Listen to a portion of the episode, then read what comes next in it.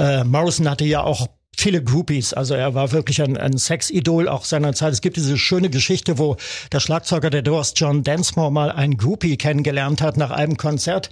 Als sie dann auf dem Weg nach oben waren ins Hotelzimmer, sagte das Mädchen dann zu ihm, und gibst du mir seine Zimmernummer? Mhm. Und vielen Dank. damit war die Sache dann äh, also die undankbare Rolle des Schlagzeugers. Ja, ja. Aber das war eben halt die die Rolle von Morrison. Er war das Zentrum und die anderen drei waren eigentlich Begleitmusiker. Tausend und eine Musikgeschichte. Musikgeschichte. Heute aus dem Jahr 1971. So ist es. Jawohl. Schönen guten Tag. Hier sind die beiden Musikverrückten. Mal wieder. Dritte Staffel 1001 Musikgeschichten. Schön, dass ihr wieder mit dabei seid. Lutz Stolberg, unser Musikexperte, ist natürlich am Start und meine Wenigkeit. Ich bin Carsten Richter. Und heute geht es um einen Mann, der wie viele andere Musiker seiner Generation nicht sehr alt geworden ist. Mit gerade mal 27 Jahren gestorben. Club 27. Aber in den paar Jahren, in denen er aktiv gewesen ist, hat er eine ganze Menge kreative Sachen gemacht. Nicht nur was Musik betrifft, sondern auch Literatur. Er hat viele Menschen verärgert, aber sich natürlich auch einen treuen Fankreis geschaffen und gilt bis heute als eine Rock-Ikone. Auch wenn ihm das wahrscheinlich gar nicht so recht war. Es geht um Jim Morrison, Sänger der Doors und um die letzten Monate seines Lebens, aber alles der Reihe nach.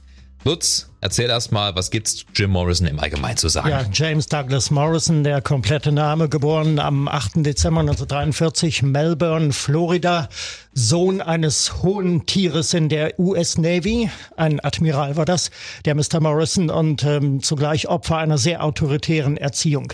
Der Vater wurde oft versetzt und die Familie hat darunter gelitten und äh, er hat unter der Erziehung äh, gelitten und deshalb hat er sich später auch von seinem Vater distanziert. Sein Vater, der US-Admiral, war übrigens verwickelt in äh, die Tragödie im Golf von Tonking, die 1964 den Vietnamkrieg ausgelöst hat, als ein amerikanisches Schlachtschiff angeblich von von vietnamesischen Fischerbooten beschossen wurde. Heute weiß man, das war ein Fake. Damals ist es historisch verbürgt.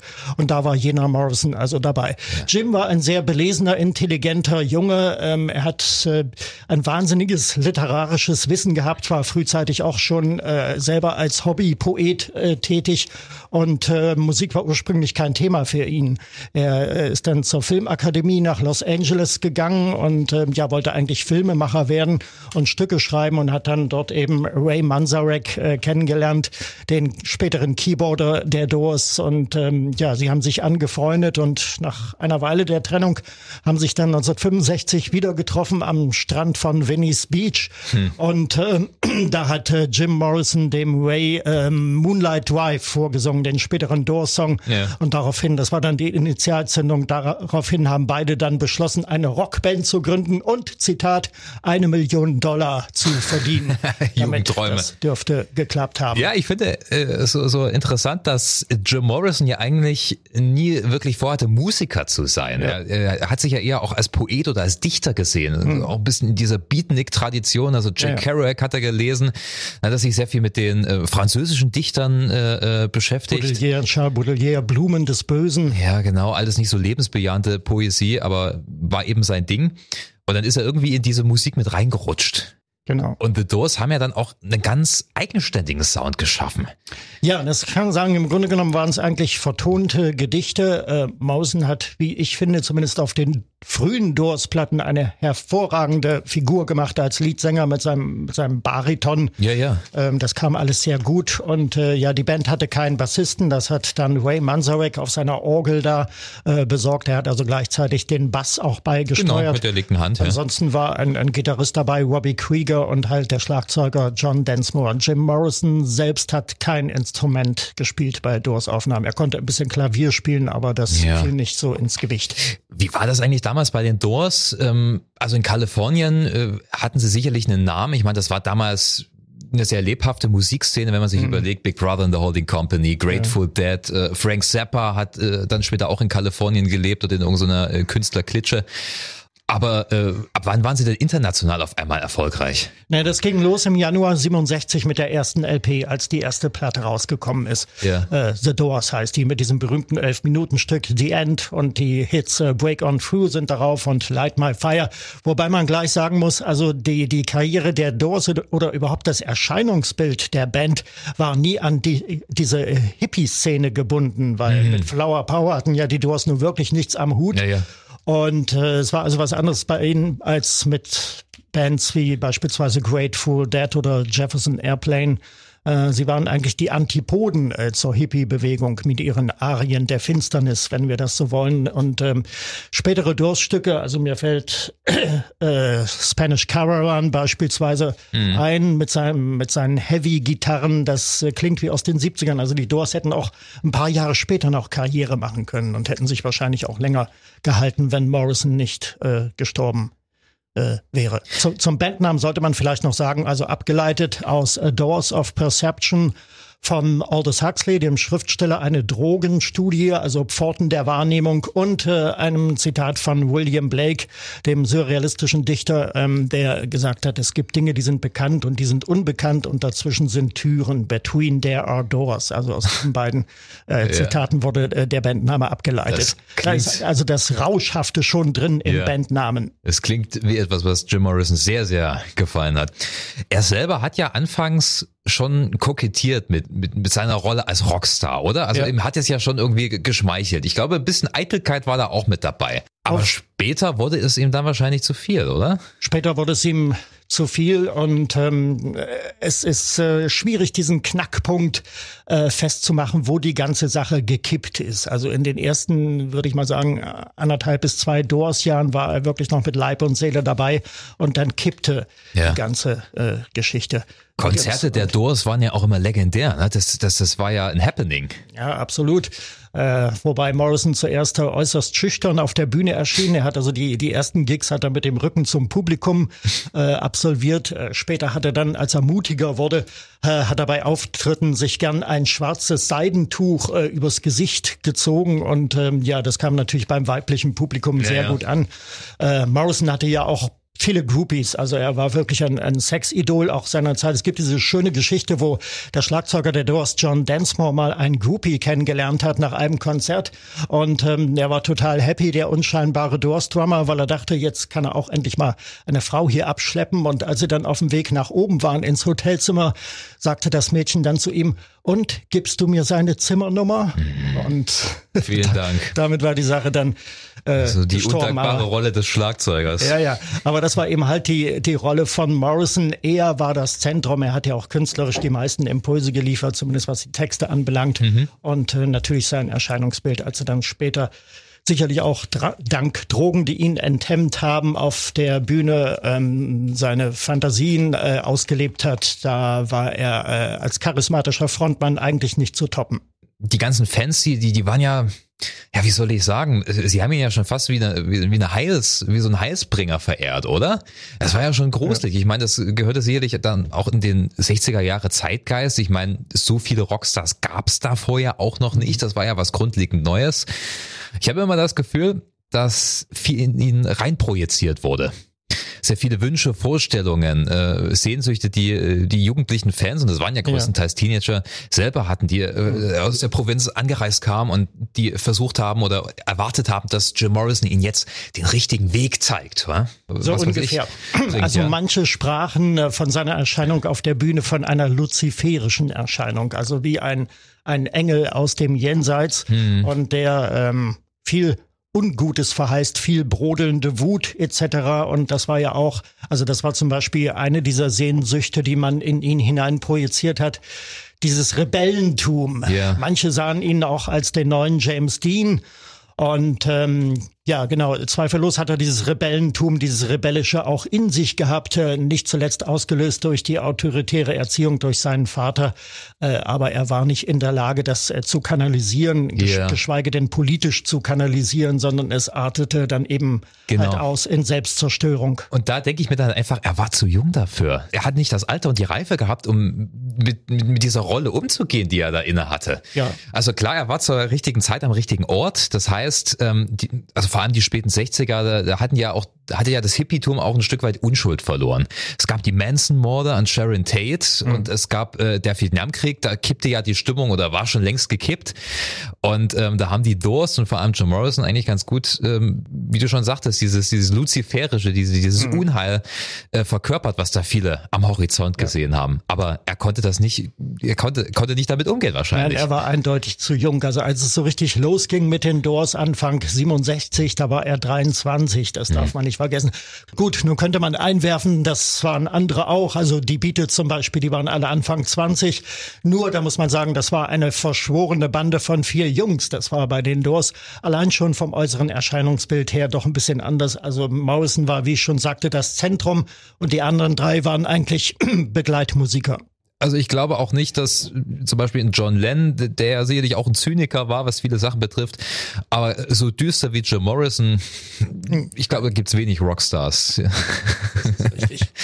ja, ja, äh, mich äh, beeindruckt einmal eine Geschichte ähm, aus seiner Kindheit, ob sie stimmt oder nicht. Mhm keine Ahnung, er hat ja natürlich auch sehr viel zur eigenen Legendenbildung beigetragen. Er hat gemeint, dass er als Kind mal äh, in seiner Heimatstadt einen Verkehrsunfall beobachtet hat, wo ein paar ähm, von den amerikanischen Natives äh, ähm, da einen Unfall hatten. Ja, das waren äh, Pueblo-Indianer. Genau. Das, ähm und er hat halt dann die ganzen äh, Verletzten und Leichen äh, auf der Straße liegen sehen und sein Vater ist vorbeigefahren, mhm. um zu helfen. Und er hatte damals das Gefühl, dass die Seelen der Verstorbenen auf ihn überwandern. Genau. Und mit diesem Schamanischen hat er ja, ja. auch gerne gearbeitet, ja, oder? Genau, also wenn er sein bei, bei, im Mittelteil von The End beispielsweise diesen Indianertanz, diesen Kriegstanz da auf der Bühne ja. äh, aufgeführt hat, äh, das ist richtig. Ja, das war so ein Schlüsselerlebnis und äh, es hat wohl auch gestimmt. Es ist wohl auch verbürgt. Also seine Eltern haben das dann auch später ähm, bestätigt. Und ähm, aber ich glaube, das eigentlich Schlüsselhafte an diesem Moment war, dass ihm seine Eltern suggerierten damals, es wäre alles nur ein Traum. Also yeah. statt sich äh, mit ihm zu unterhalten und äh, wie er mit diesem mit diesem furchtbaren Erlebnis umgeht, haben sie ihm eingeflüstert, es wäre alles nur ein Traum. Ja. vielleicht war das auch der auslösende Moment für für für diese vielen Traumsequenzen und das Rauschhafte, das Unwirkliche in der Doors-Musik und auch speziell in seiner persönlichen Karriere. Ja, das Rauschhafte hat er ja immer gesucht. Also ich glaube, er hat sich dann auch bei vielen äh, Poeten und Philosophen bedient, die ja mit ähnlichen Elementen gearbeitet haben, dass man so sein, die Erkenntnis im Rausch findet. Seine ganze Lyrik war ja auch daran äh, angelehnt. Also wir haben vorhin schon äh, Charles Baudelaire mhm. ähm, erwähnt, die Blumen des Bösen. Es gibt einen, einen Song von den Doors, End of the Night. Also das scheint mhm. äh, zum Teil fast inhaltlich, zumindest eins zu eins aus einem Gedicht von Baudelaire entnommen. Da haben wir auch dieses düstere, rauschhafte äh, etc. Er hat es natürlich maßlos übertrieben. Es kamen nicht nur Drogen, äh, LSD vornehmlich und äh, also es ist erschütternd, was er sich da reingepfiffen hat. Mhm. Alles, also speziell auch an äh, LSD, wenn man die Biografie Keiner kommt hier lebend raus von äh, Jerry Hopkins und Danny Sugarman liest, yeah. ähm, da wird das alles haargenau beschrieben. Und äh, eine ein Satz, der immer wieder kehrt, eine Sentenz in diesem Buch ist, ähm, also wenn so sein Alltag geschildert wird, nach dem Essen besoff sich Jim. Also das ist irgendwie so gefühlt jeden Tag oder zumindest jeden zweiten Tag in der Anfangsphase. Ja. Ähm, und ich meine, äh, schon allein LSD, es macht ja was mit deinem Gehirn. Also du kannst mir nicht sagen, dass es Leute gibt, die regelmäßig LSD genommen haben, die danach noch normal waren. Ja. So waren, wie sie vorher waren. Und es gibt richtig schlimme Fälle. Sid Barrett von Pink Floyd ist ja. dadurch total abgedriftet und konnte nicht mehr Musik machen. Äh, Peter Green von Fleetwood Mac im Prinzip mhm. genauso.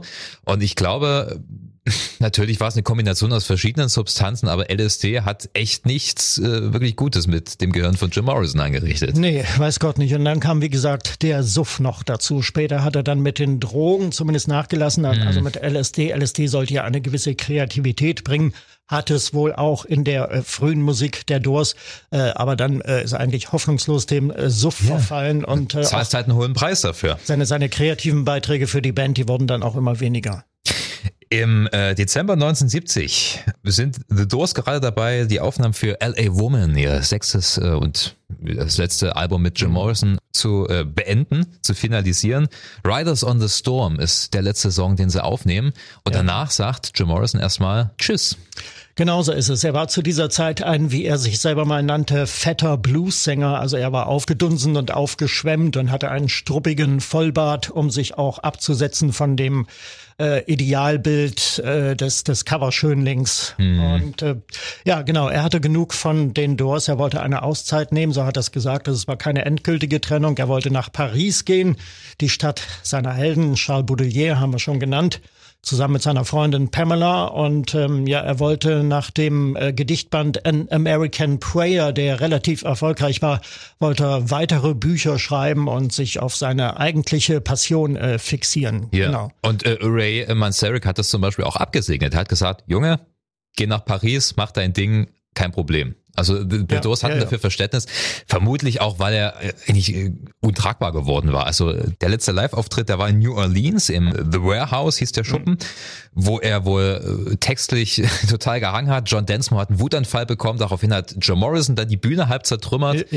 Und dann wurde beschlossen, okay, wir machen erstmal eine Pause, beziehungsweise Jim fliegt nach Paris. Ja. Hinzu kam ja auch noch die Belastung durch den Miami-Prozess vom März 69, dieses Skandalkonzert. Äh, Morrison war auf der Bühne rund wie ein Buslenker, gelinde gesagt. Mhm. Er soll sich angeblich da entblößt haben und äh, wobei es aber keine Belege dafür gibt.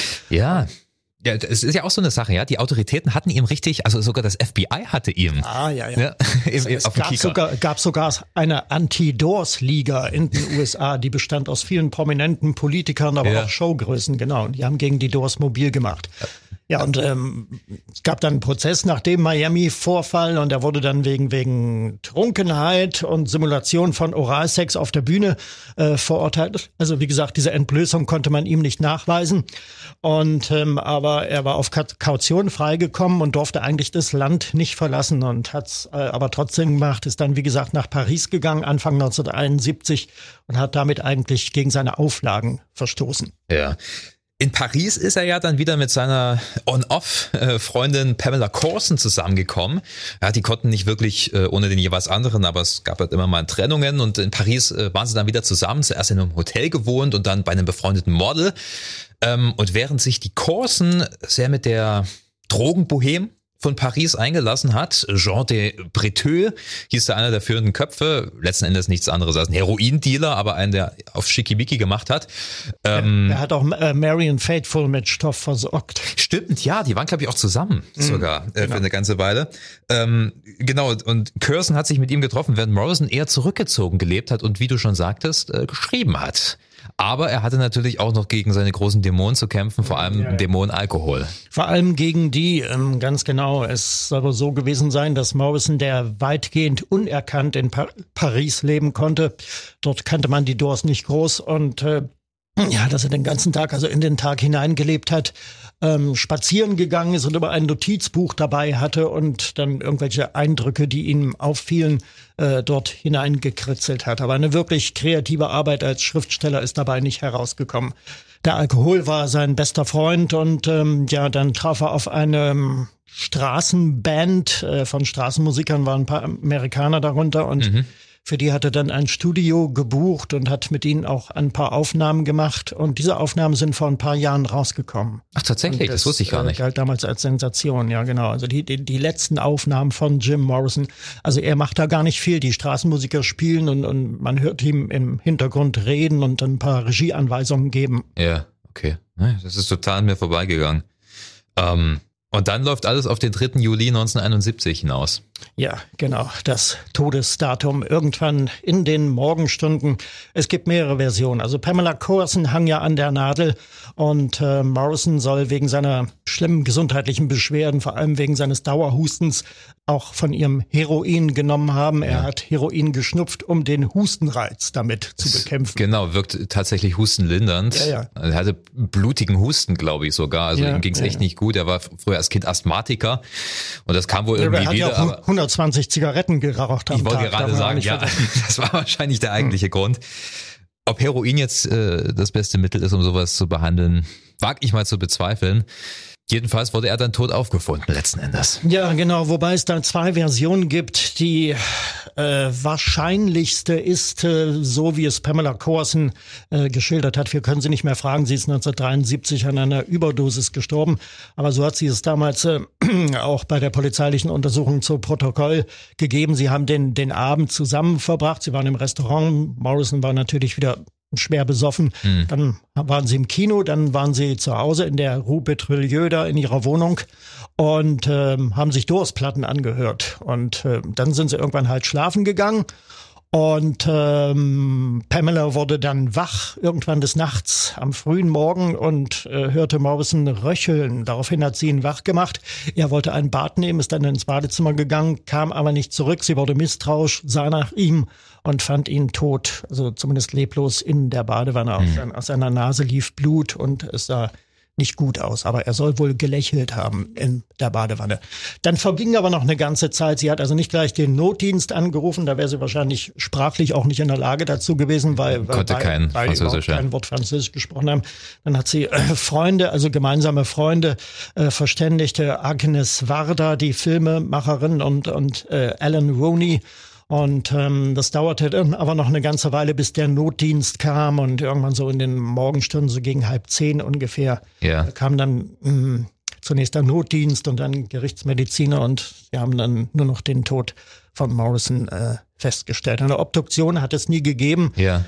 Das waren wohl damals so die Gesetze in Frankreich. Das musste man nicht machen. Der, der untersuchende Arzt ähm, hatte den Verdacht, dass also Drogen im Spiel waren und daraufhin hat er auf eine Obduktion verzichtet, weil dann wahrscheinlich vor Gericht der Tod ähm, des Musikers durch eigenes yeah. Verschulden festgestellt worden wäre. Davon abgesehen war ja auch das Management sehr bemüht, das äh, nicht so an die große Glocke zu hängen, weil sie wollten nicht, dass es so ein Riesending wird wie Jimi Hendrix, der ja ein Jahr vorher ja, gestorben ja. ist. Genau. Äh, auch bedingt ja. durch Drogen. Mhm. Ähm, das wollte man vermeiden.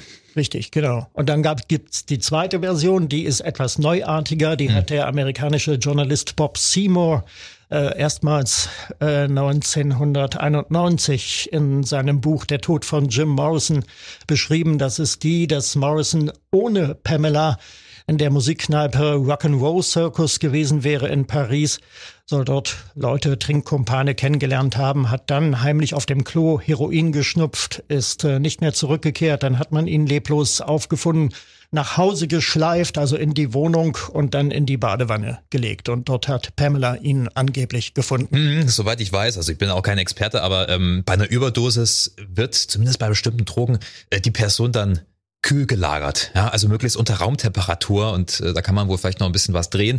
Das haben sie vielleicht auch mit ihm gemacht, dann in kaltes Wasser gelegt und als sie gemerkt haben, okay, das wird nichts mehr, einfach warmes Wasser hinzugefügt und das dann alles ein bisschen ja fingiert, dass es zur ursprünglichen Story passt. Aber ob es tatsächlich so war, ich Wir weiß es nicht. nicht. Wir wissen es ja. nicht. Mhm. Ähm, und ich finde, es spielt auch letzten Endes keine Rolle.